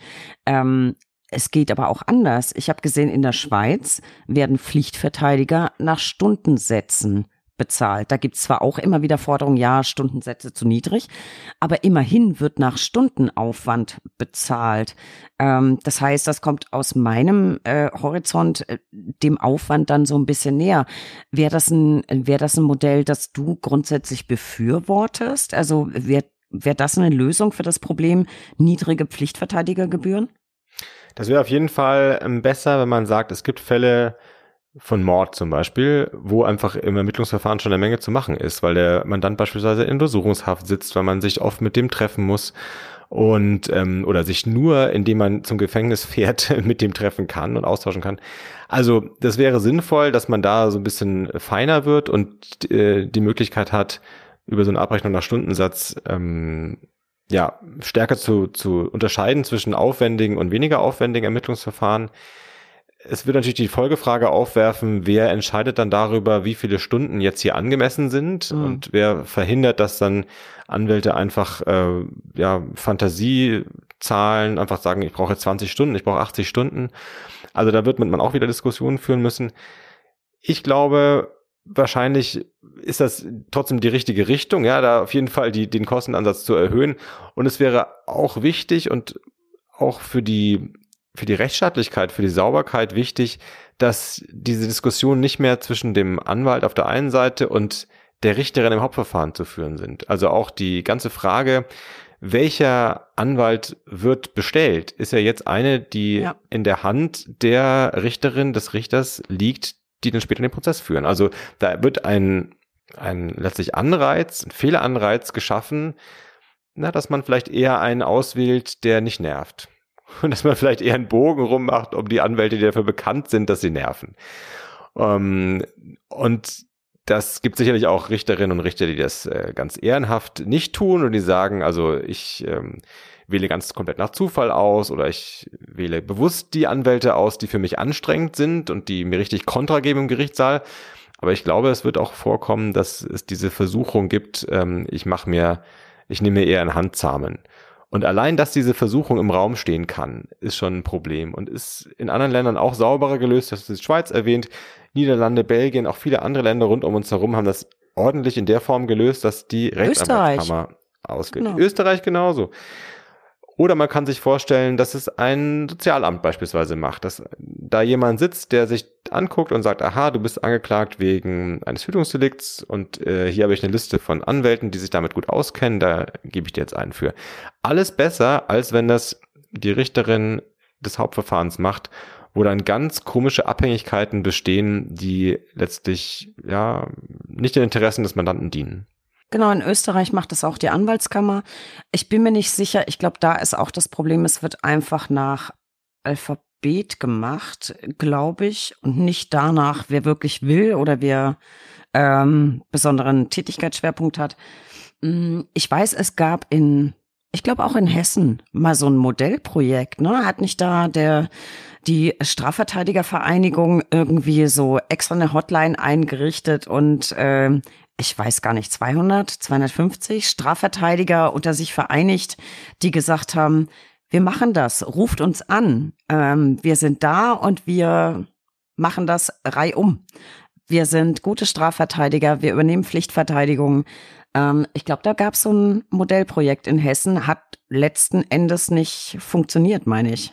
Also da war doch irgendwas. Ja, also ähnliche ähm, Versuche gibt es in vielen Orten, also in Hamburg genauso, in Berlin dass ähm, ja, die Anwaltskammern oder die Strafverteidigervereine sagen, wir nehmen euch diese Entscheidung aus der Hand. Wir bieten euch an, das irgendwie ein bisschen zu randomisieren, ähm, damit es da nicht zu Interessenkonflikten äh, auf Seiten der Richter kommt. Aber immer wieder ist die Erfahrung, dass sich die Richterinnen und Richter das nicht aus der Hand nehmen lassen. Und das ähm, ist bisher auch immer so gewesen, dass dann von Seiten der Ministerien oder von Seiten der, ähm, des Gerichtspräsidiums gesagt wird, naja, es ist richterliche Freiheit am Ende. Wen ich da bestelle, das ist ja auch, ja, zwar soll man da den Beschuldigten natürlich fragen und zwar soll der da mitreden, aber am Ende hat äh, der Richter, die Richterin das letzte Wort und kann auch dagegen entscheiden und kann auch steuern. Diese Freiheit ähm, sozusagen nimmt man den Richtern nicht. Und ich glaube, da, deswegen sind diese Versuche so, so ehrenwert und so, so irgendwie unterstützenswert, die sind in Deutschland, ja, alle nicht annähernd so ähm, wirksam, wie wenn man das mal richtig politisch mit einer Ansage ändern würde, mhm. nach dem Vorbild Österreich, Niederlande oder Belgien. Ja, ich bin immerhin froh, dass es nicht äh, allenorts so ist, denn ich kenne zwei aus dem StPO-Ausschuss äh, der Bundesrechtsanwaltskammer, beide Strafverteidiger, sehr erfolgreich. Und äh, die übernehmen immer wieder Pflichtverteidigung. Und da kann ich persönlich sagen, die sind weder leise noch bequem ähm, und haben sich äh, trotzdem nicht disqualifiziert. Also in den Gerichtsbezirken funktioniert. Ich höre das aber auch immer wieder. Ähm, und selbst unter uns Juristen gibt es da einen Begriff für, das heißt irgendwie, die man ganz gerne bezeichnet als Kleiderständer, glaube ich. Ähm, oder Robenkleiderständer oder so ähm, die Kollegen, die immer wieder bestellt werden, weil sie, also ich habe das im Wesentlichen auch bei dir gelesen, weil sie vielleicht im selben, weiß ich nicht, Tennisclub sind oder Reitverein oder was auch immer. Ich kenne Gott sei Dank ganz viele Gegenbeispiele. Ich glaube aber auch, dass es sehr, sehr sinnvoll wäre, das unabhängig zu regeln und äh, vor allem schon fürs Ermittlungsverfahren. Das halte ich auch ganz wichtig, für ganz wichtig. Was ich auch für ganz wichtig halte, ist unabhängig davon, wie jetzt 140 StPO geregelt ist, die Aufklärung über die Rechte aus 140 StPO. Man muss ja letztlich wissen, welche Rechte man hat. Und ich habe in deinem Buch da einen ganz, ganz erschreckenden äh, Passus zugelesen. Ähm, Stichwort, in diesem Verfahrensabschnitt wird ohne Antrag kein Verteidiger beigeordnet. Ähm, ja, hat mich, hat mich erschüttert, gerade in dem Beispiel, das du schilderst. Also es muss doch meines Erachtens so darüber aufgeklärt werden, dass der Beschuldigte oder die Beschuldigte versteht, welche Rechte er oder sie hat. Ja, also der Fall ging so, da stand ein, ich glaube, litauischer ähm, Obdachloser vor Gericht und ähm, nee, nicht vor Gericht, sondern es ging um die Frage Anordnung und Untersuchungshaft. Also ich genau, war, ähm, das war der Haftrichter. Was, was ja sonst eigentlich nicht öffentlich ist, aber ich hatte da ähm, die Sondererlaubnis und die, die freundliche ähm, Möglichkeit, da als äh, sozusagen mit wissenschaftlichem Auftrag mal zuzuschauen, einen Tag lang. Und da saß eben dieser ja, zerzauste, äh, verkaterte Mann, der ähm, die deutsche Sprache nur durch eine Dolmetscherin äh, irgendwie übertragen bekommen hat. Und dann sagte der, der Richter zu ihm, in diesem Stadium des Verfahrens wird Ihnen ohne vorherigen Anw äh, Antrag kein Anwalt beigeordnet. Also mit doppelter Verneinung. Und ähm, ja, das zeigt einfach, wir haben in Deutschland da nicht vorgegeben Texte, die aufgesagt werden müssen. Mhm. Ich glaube, das ist auch in Amerika besser ähm, wo man sich mal Gedanken gemacht hat, wie kann etwas in einfacher Sprache standardisiert vorgegeben werden, sondern das ist hier dem Richter oder der Richterin selber überlassen. Und leider kommt es dann vor, dass solche Belehrungen auch mal so formuliert werden, dass es direkt eigentlich eher abschrecken soll. Also dass so ein, so ein Subtext gleich mittransportiert wird, äh, bloß kein, bloß nicht rumnerven und hier Rechte einfordern, Freundchen. Ja, und was mir zu Ohren gekommen ist, und das fand ich auch relativ erschreckend, das haben mir diverse Strafverteidiger berichtet, die haben mir erzählt, dass dahingehend aufgeklärt wurde, also durchaus verständlich, du hast einen Anspruch auf einen Verteidiger, ähm, kann dir beigeordnet werden, aber wenn du verurteilt wirst, musst du das alles zurückzahlen und dann kostet dich das. Und das löst natürlich auch irgendwie so in einem Reflex bei jemandem, der vielleicht sowieso Angst vor einer Geldstrafe hat, die Befürchtung aus, äh, im schlimmsten Fall kriege ich dann eine Geldstrafe und dann muss ich, wenn ich, wenn ich irgendwie vor Gericht verliere, also jetzt aus der Laiensphäre, den auch noch bezahlen, was so pauschal ja nicht richtig ist, ne? Wo nichts zu holen ist, mhm. wird auch nichts geholt. Ähm, heißt, äh, wäre es nicht irgendwie auch Anlass, ähm, anders aufzuklären, so dass der Beschuldigte versteht oder die Beschuldigte, was wirklich rechtlich vorgesehen ist. Weil das ist ja durchaus abschreckend, ne? Also ich, ich ja. kann mir das vorstellen, wenn du da hockst und dann wird dir gesagt, ja, äh, kannst einen Anwalt haben, aber wenn du verlierst, ne, musst du zahlen, ne? Also gibt tausend Varianten, wie man etwas so formulieren kann, dass dann äh, der, der Adressat versteht, dass es in Wahrheit nicht so gemeint ist. Also entweder durch diese zwei-, dreifache Verneinung oder durch dieses gleich Drohen mit der, mit der Rechnung. Ähm, ja, das geht alles nicht. Also letztlich, der Gesetzgeber hat den Menschen diese Rechte gegeben. Und ähm, das, es mag vielleicht unangenehm sein, ja, Verteidiger, sagt man auch, sind Sand im Getriebe, deren Job ist es nicht, die Sache smooth und einfacher zu machen für die anderen Beteiligten. Und das ist auch sehr richtig so. Also es mag natürlich anstrengend sein, wenn, wenn Strafverteidigerinnen, Strafverteidiger ins Spiel kommen, aber das ist vom Gesetzgeber so gewollt. Und da den Leuten dieses Recht so ein bisschen auszureden und abzuschwatzen, das verdient also überhaupt gar keine Anerkennung. Da ich wahrscheinlich müsste man da mal so eine Art standardisierte Belehrung in einfacher Sprache ähm, vorgeben. Im Grunde, ich würde mir wünschen, dass einfach gesagt wird, wenn Sie einen Anwalt möchten, sagen Sie es. Sie müssen nur was sagen, ich rufe ihn sofort ein. Das ist Ihr gutes Recht. Das wäre eigentlich der Satz gewesen, der da in der, bei dem ja. Haftrichter eigentlich angemessen gewesen wäre. Dann hätte das der äh, Mensch verstanden, ähm, auch durch die Dolmetscherin, und dann wäre das klar gewesen. Aber glaubst du, ich bin ja immer so ein hoffnungsloser Optimist. Ich glaube ja immer an Einhörner und Regenbogen. Mhm, glaubst du, das sind vielleicht Einzelfälle? Oder glaubst du, das betrifft wirklich die breite Masse? Ja, ich habe da natürlich jetzt nicht jahrelang äh, solche Prozesse anschauen können, sondern ich habe mich mal äh, ein paar Tage äh, in, in, in Berlin in ein Gericht gesetzt, wo von morgens bis abends nur die, die Eierdiebe angeklagt werden, also das äh, sogenannte Schnellgericht, ja, wo die wo mhm. die, die vermeintlich einfachen, kurzen Fälle in wirklich 15 bis 20 Minuten durchgepeitscht werden und eben auch einen Tag da bei dem Haftrichter. Aber ich sag mal so, es ist schon bezeichnend, dass man gar nicht so lange warten muss, bis also schon am ersten Tag entsetzliche Beispiele dieser Art äh, da vor einem sind.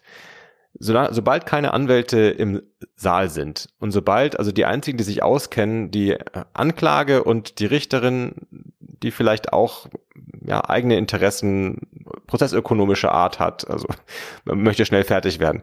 Sobald das die einzigen sind, die da irgendwie ihre Interessen artikulieren können, geschieht so etwas.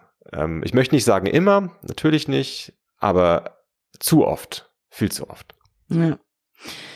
Rune, ich finde es ganz großartig, dass du dich äh, so intensiv mit dem Thema Pflichtverteidigung befasst hast.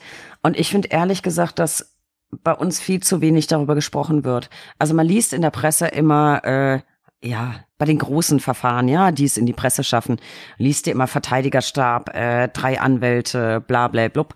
Ähm, aber über das Thema Pflichtverteidigung liest man nicht so wirklich viel. Und ich persönlich finde, gute Verteidigung darf keine Ressourcenfrage sein, weder auf Mandantenseite noch auf Anwaltsseite. Ähm, und Ressourcen sind eigentlich ein ganz gutes Stichwort. Du hast dich nicht, äh, nämlich neben dem Thema Pflichtverteidigung, ähm, auch ein bisschen mit der Seite der Staatsanwaltschaft und der Gerichte befasst. Ähm, letztlich auch wieder im Zusammenhang mit dem Thema Aufwand, äh, den ein gewählter und selbstfinanzierter Verteidiger im Gegensatz zum Pflichtverteidiger leisten kann. Ähm, würdest du sagen, es trifft nach deinen Erfahrungen und Recherchen zu, dass eine Einstellung eines Verfahrens, also unter Auflagen, umso wahrscheinlicher ist, je mehr Aufwand die Verteidigung betreibt? Also nicht automatisch, ne? Klar, ähm, Richterinnen und Richter lassen sich auch nicht blenden von irgendwie Tischfeuerwerk, aber die Wahrscheinlichkeit, wenn jemand da wirklich sich Mühe gibt ähm, und sich die Akte anguckt, dass er auch was entdeckt, die ist natürlich da.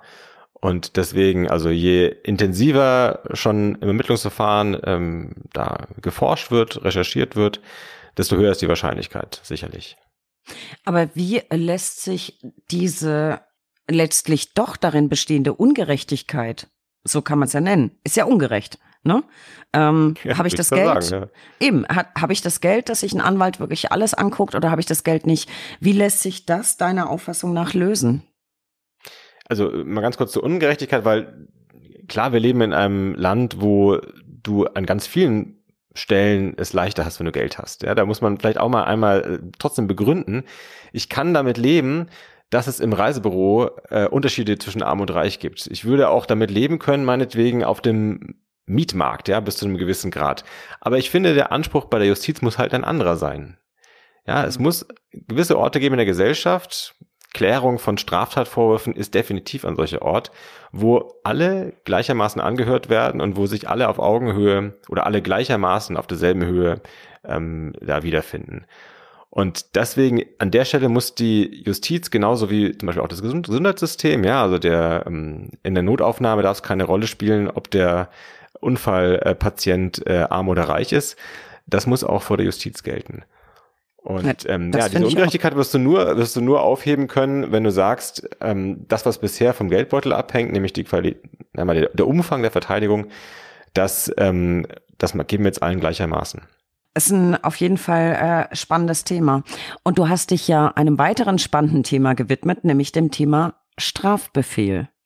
Und ich würde es mal so zusammenfassen, du bist kein Freund von Strafbefehlen. Kann man das so sagen?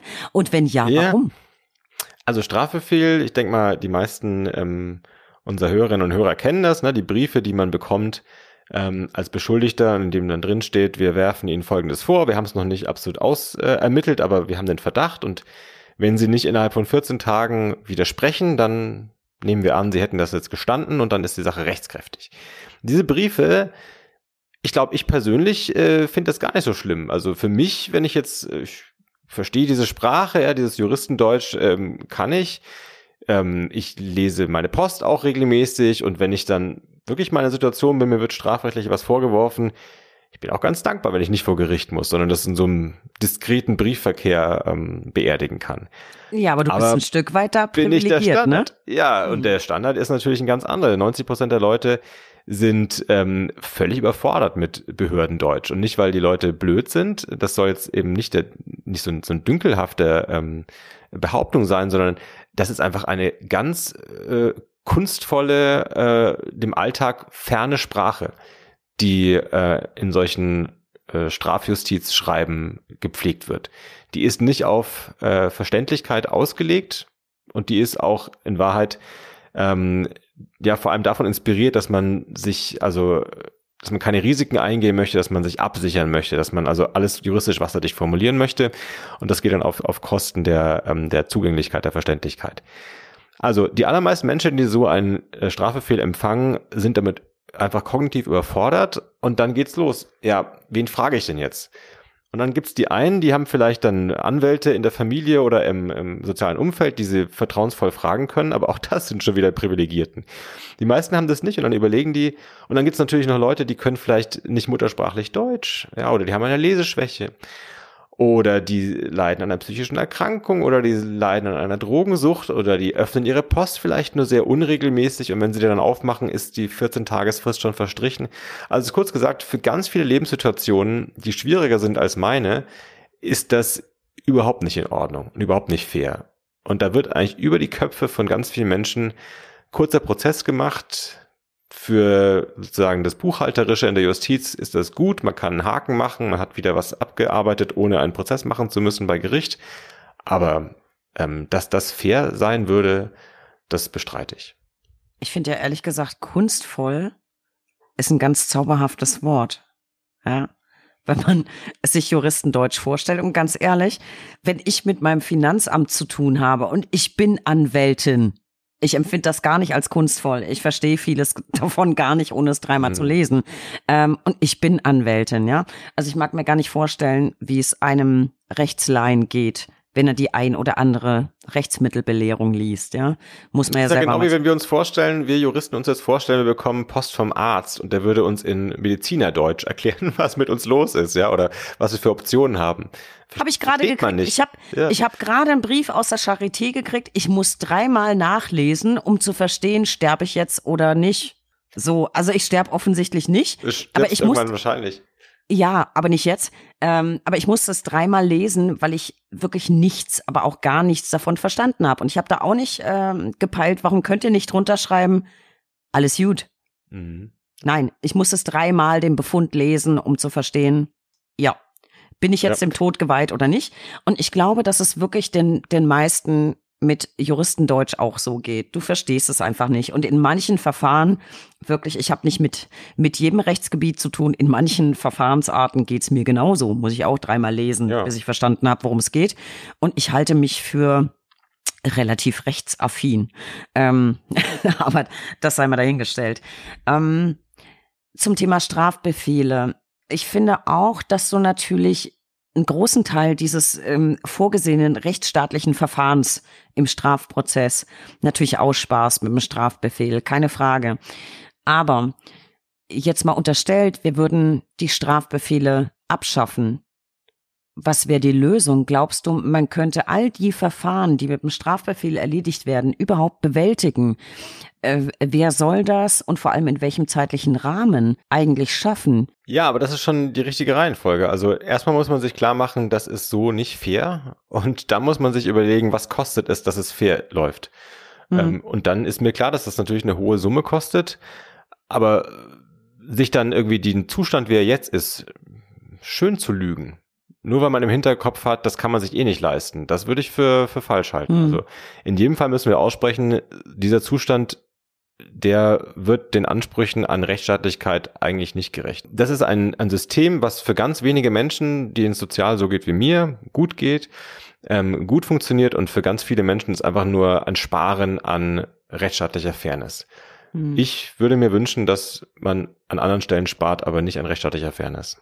Aber da müsste man doch streng genommen einfach mal den Etat vielleicht erhöhen. Ja, ne? massiv, ne? natürlich, ja klar. Also das ist etwas, was ich zu Beginn meiner Recherche ähm, ja oft gehört habe, ja, von, von Richtern, von Staatsanwältinnen, wie sehr die Justiz kaputt gespart worden ist und was mir erst ja. durch die Recherchen so richtig, äh, richtig überzeugend vor Augen getreten ist.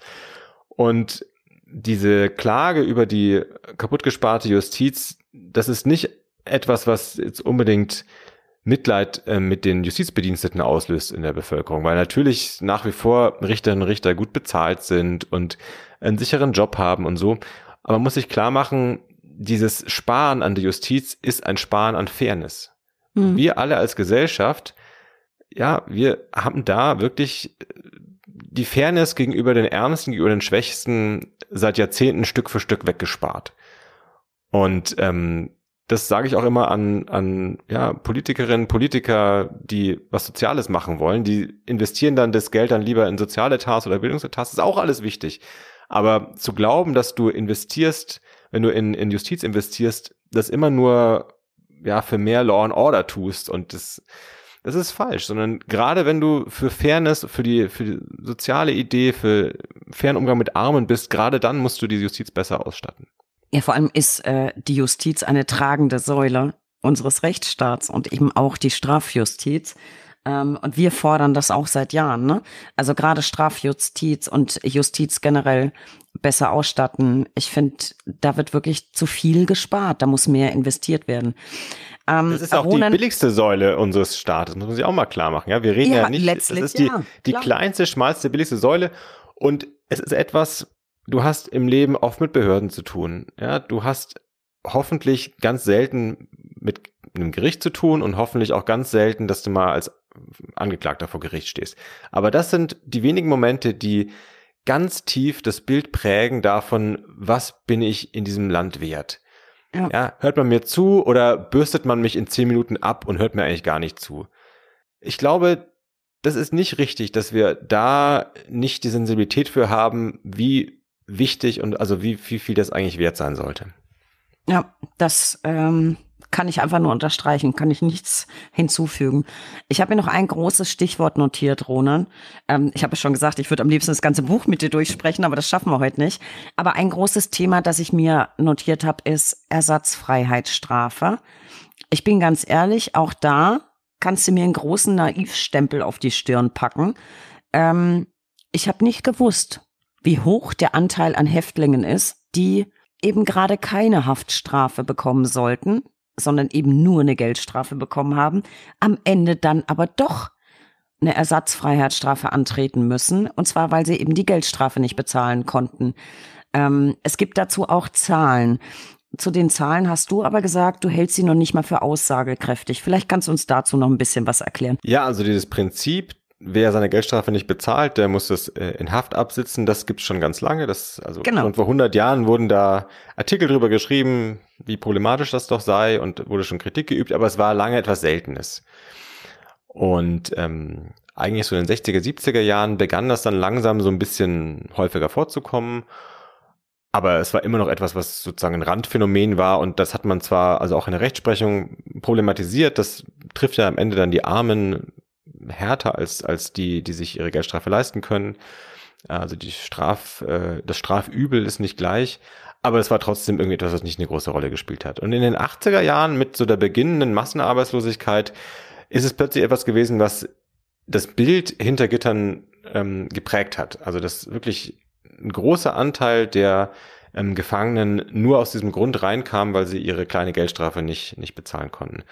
Und in den 90er Jahren ging das weiter, ja, mit Wiedervereinigung, mit all den Umbrüchen in Ostdeutschland, mit einem Anwachsen auf Millionen von Arbeitslose. Und in den 2000er Jahren ging es nochmal weiter, weil durch die Harzgesetze die Vorgabe war, wer Stütze vom Staat bekommt, der muss zuallererst mal seinen Notgroschen aufbrauchen. Also das heißt, dass wir eine ja, eine Unterschicht, einen, einen Teil der, der, der Ärmsten der Gesellschaft haben, die noch viel näher am Abgrund leben als zuvor. Und das heißt, es kam immer öfter vor, dass Leute selbst mit einer ähm, Geldstrafe von 50, 60 Tagessätzen überfordert waren. Wo sollst du, wenn du gar keine Rücklagen hast, plötzlich ein oder anderthalb Monatseinkommen äh, herzaubern? Daran scheitern immer mehr Menschen. Es gibt auch immer mehr psychische Krankheiten ähm, im, im Bereich der Ärmsten der Gesellschaft, so dass wir ähm, ja Jahr für Jahr wachsende Zahlen haben und wir sind vor zwei drei Jahren an den Punkt gekommen, wo jedes Jahr mehr Menschen in Haft kommen, nur wegen einer nicht gezahlten Geldstrafe, als wegen einer eigentlichen Freiheitsstrafe, die auch eine Freiheitsstrafe sein soll. Also in Zahlen, etwa 100.000 Menschen kommen jedes Jahr hinter Gittern in Deutschland und 50.000 von ihnen kommen allein wegen einer nicht gezahlten Geldstrafe. Nicht für lange Zeit, ja, durchschnittlich sechs Wochen, die sind schnell auch wieder raus.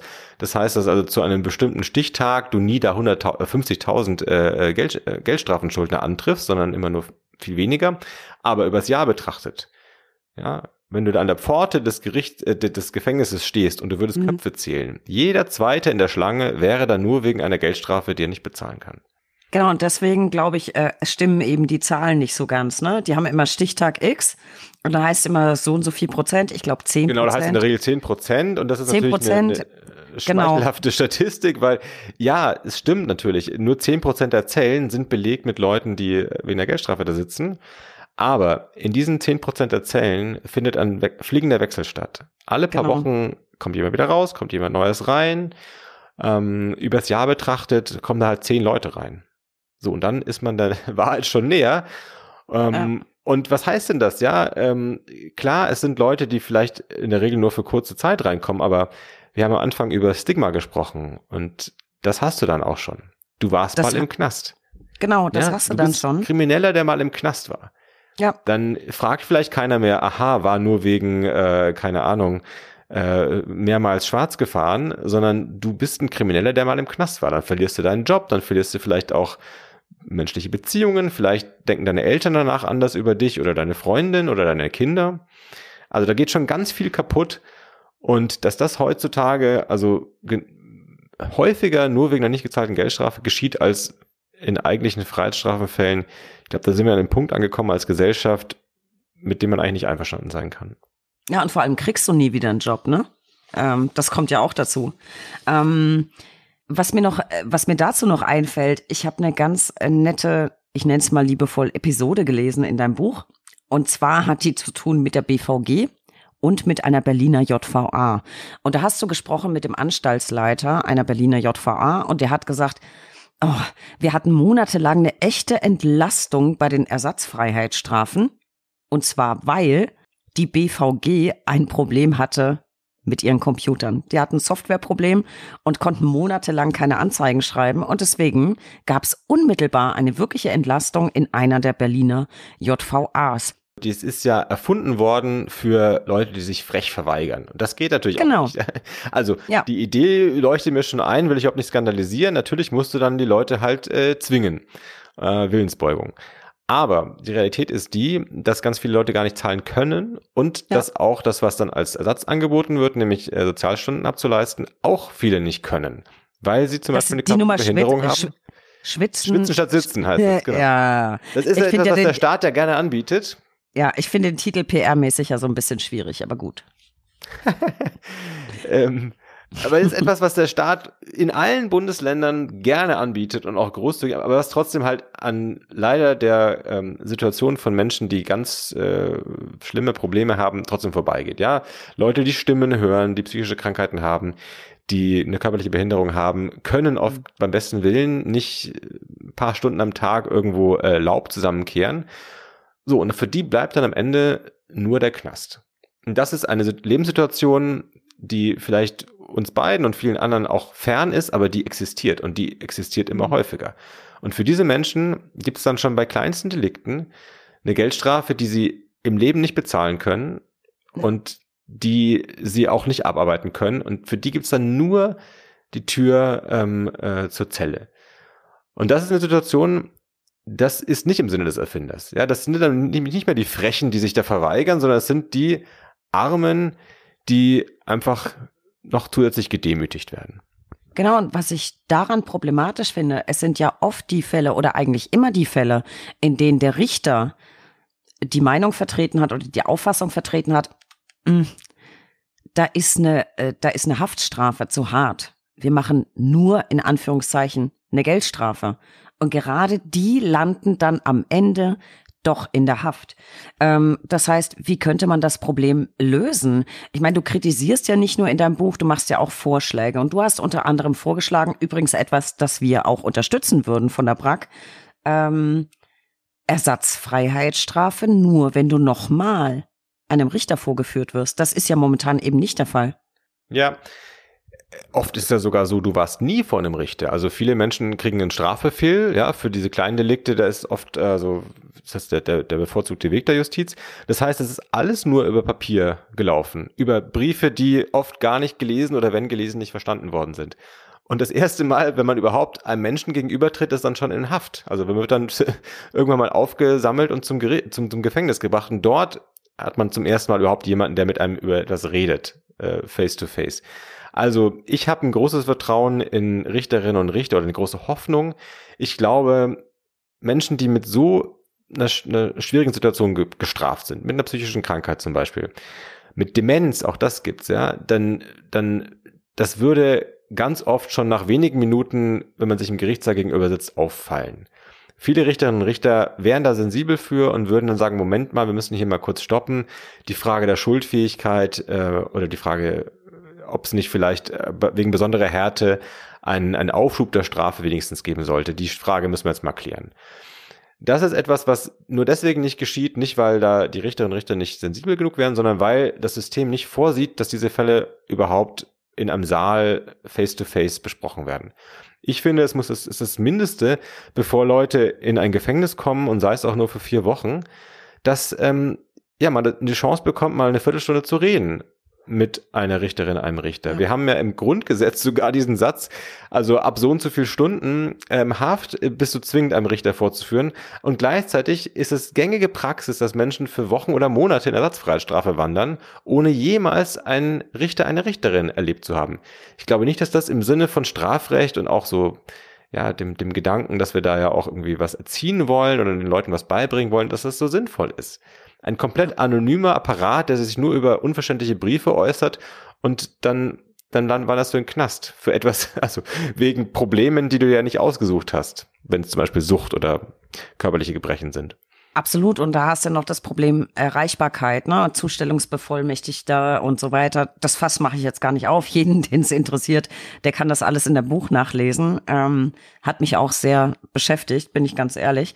Äh, ein Thema, das du auch ähm, angefasst hast, da will ich jetzt nur noch ganz am Rande auf äh, drauf eingehen. Unter anderem Kontrolldelikte in Sachen Drogen. Also es erwischt immer die kleinen ähm, Strafen. Hatten wir eben schon für Schwarzfahren.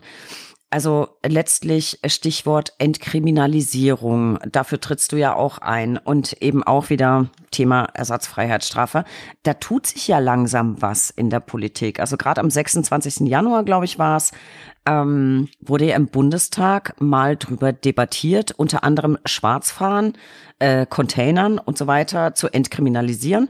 Ähm, debattiert wird, glaube ich, sogar die Abschaffung der Ersatzfreiheitsstrafe. Das Ganze ist jetzt erstmal im Rechtsausschuss gelandet. Ähm, ich gehe davon aus, dass du das auch alles mit Spannung verfolgst. Äh, Ronan, wirf mal Blick in die Glaskugel. Was meinst du, wie lange wird's dauern, bis das Thema durch ist? Und was glaubst du, kommt am Ende bei rum? Also die Kriminalpolitik oder die Strafrechtspolitik hat bisher eigentlich nur ein Gaspedal gekannt. In den letzten Jahrzehnte sind immer nur mehr Paragraphen geschaffen worden. Ähm, dass mal jemand auf die Bremse getreten hat, kam praktisch nicht vor. Das ist, wäre jetzt wirklich ein, ein, ein Wechsel. Das wäre wirklich etwas Überfälliges. Ähm, ich würde sagen, es ist ein Einzug von ein bisschen Rationalität und ein bisschen weniger Populismus. Ähm, und das heißt auch ein bisschen mehr Mut der Rechtspolitikerinnen und Rechtspolitiker. Ja, mal nicht etwas zu machen, was dann irgendwie dem, dem geifernden Ruf der Boulevardzeitung entspricht, hängt sie höher, sondern was einer rationalen Kriminalpolitik äh, entspricht. Also ich werbe sehr dafür. Ich hoffe, dass ich auch mit meinem Buch und mit den Debatten, die ich da führe, ähm, da, da auf der richtigen Seite ähm, Druck mache. Und ähm, ich habe die Hoffnung, dass wir das noch erleben. Und äh, wenn nicht, dann, dann hauen wir auf den Putz und machen äh, und führen weiterhin diese Debatte, solange es nötig ist. Ja, ich, ich bin auch gespannt. Ich bin gespannt, wie es ausgeht. Und ich weiß ja zumindest, jedenfalls du wirst nicht müde aufzustehen, auf Probleme zu zeigen. Ähm, auch wir geben immer wieder Stellungnahmen dazu ab oder stellen Forderungen auf. Und ich glaube, das ist in einem Rechtsstaat auch ganz, ganz richtig und vor allem wichtig. Dennoch die Frage so vielleicht zum, zum Abschluss. Ronan, du hast so viele wirklich gute, auch preisgekrönte Bücher geschrieben und sie alle eins sogar namentlich, klagen ein Stück weit den Rechtsstaat an für gewisse Versäumnisse. Ähm, so ganz generell, hast du trotz vorhandener Probleme Vertrauen in unseren Rechtsstaat? Ich kann nicht anders, ich muss. So ein bisschen Bild bin ich halt auch, ne?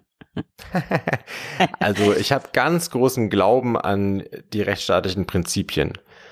Und ähm, ich habe die Überzeugung, dass man für diese Prinzipien auch streiten muss und dass die Prinzipien nicht dann schon verwirklicht sind, wenn ja die die Verantwortlichen behaupten, sie hätten sie verwirklicht, sondern es ist schon schon wichtig, dass die Gesellschaft, dass verschiedene Akteure da kritisch drauf gucken und da, wo es, wo es nur zum Schein, aber nicht in Wahrheit eingelöst ist, einfordern, dass diesen Prinzipien ähm, ja mehr Rechnung getragen wird. Und da sind wir die eine Stimme in der Öffentlichkeit haben, auch in der Verantwortung, nicht nur für unsere eigenen Interessen sich stark zu machen, sondern ja, gerade für die, die diese Stimme nicht haben, äh, mitzustreiten. Das finde ich wunderschön zusammengefasst und das lasse ich jetzt einfach mal so ein bisschen nachhallen. Ähm, ich unterschreibe das. Ich bin ganz deiner Auffassung und ich hoffe, du wirst auch weiterhin aufstehen und ich weiß das auch und äh, auf Dinge zeigen. Und ich bin ganz gespannt, womit du dich dann in deinem nächsten Buch beschäftigen wirst.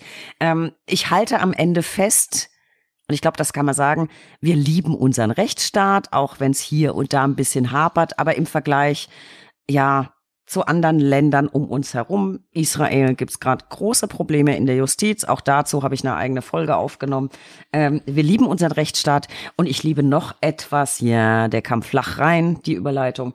Äh, aber trotzdem, ich liebe meine Lieblingsrubrik, die drei Ls und die darf natürlich auch heute nicht fehlen. Der Buchstabe L kann für so vieles stehen. Lieblingsländer, Lieblingsbücher, Lieblingsgetränke. Und für dich, lieber Ronen, habe ich heute die drei folgenden Ls. Mich würde würde wahnsinnig interessieren, du beschäftigst dich so unfassbar äh, mit vielen Vorgängen in der Justiz. Welches ist dein Lieblingsurteil?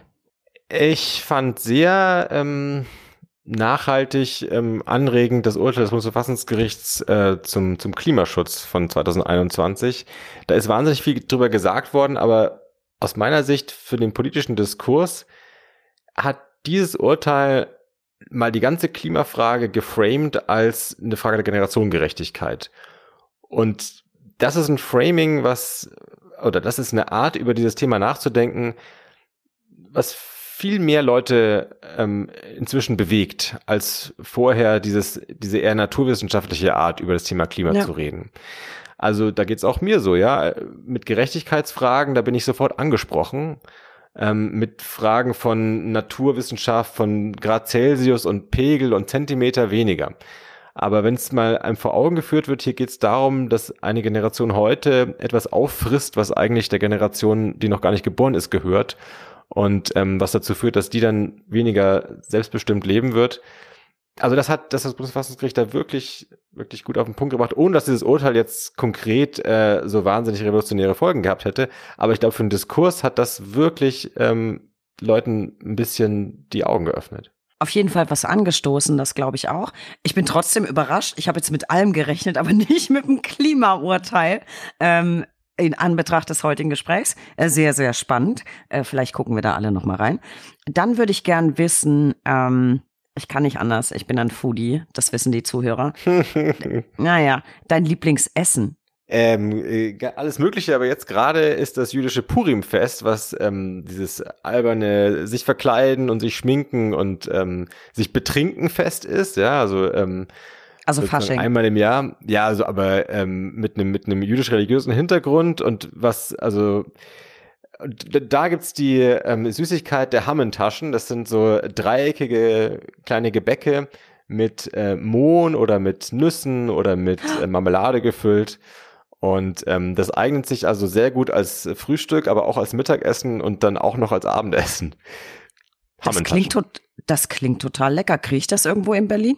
Kommst vorbei. Richtig gut? Ja. Ich versorg dich, ja. Ja, ja, ja. Wir machen das nachher, wenn wir abgeschaltet haben. Oder wie Peter lustig immer sagt, äh, ausschalten, ne? Oder wie hat er gesagt, abdrehen, ausschalten, keine Ahnung, klären wir nachher, weil für genau sowas bin ich ja total zu haben. Und jetzt würde ich gern noch wissen, Ronen, deine Lieblingsserie. Ich habe gerade gesehen, dass von Luther eine neue Folge angekündigt ist, ähm, mit Idris Elba in der Hauptrolle.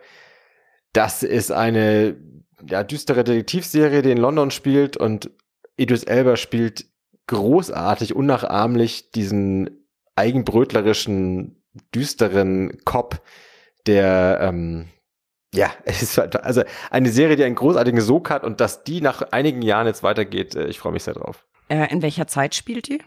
Spielt in der Gegenwart und ist, ähm, ist aber eigentlich auch zeitlos. Also es hat nichts mit ähm, mit gegenwärtiger Politik oder Technik zu tun.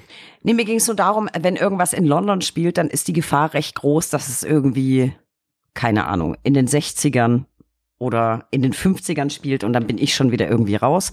Gucke ich nicht so gern. Aber das klingt interessant, habe ich mir gerade aufgeschrieben. Und für dich, wenn du sowas gern guckst, ähm, ist nicht äh, England, sondern USA, aber guck mal in Bosch. Bosch fand ich auch mhm. ganz geil. Super cooler Ermittler, super cooler Cop und sehr genialer Soundtrack. Bosch mhm. fand ich richtig, richtig gut. Ronan, ich danke dir von Herzen für dieses großartige Gespräch. Ich habe wirklich einiges zum Nachdenken für mich nochmal mitgenommen.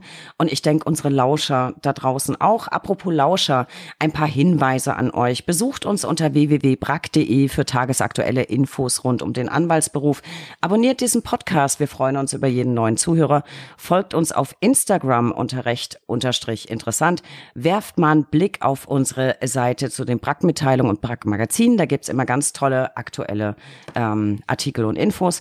Und werft unbedingt einen Blick in die Show Notes. Ich habe euch ganz, ganz viel zu Ronen zusammengestellt, auch ein paar wirklich, wirklich spannende Interviews auf dem NDR und unter anderem ähm, zum jüdischen Salon Nummer zwei. Da war er auch zu Gast. Klickt unbedingt mal rein. Ronan, vielen, vielen Dank für deine Zeit und die sehr wertvollen Grübelimpulse. Ich habe es sehr, sehr genossen und ich hoffe, wir machen irgendwann Nachklapp. Ja, sehr gerne. Mir hat auch Spaß gemacht. Danke dir. Ich danke dir. Mach's gut.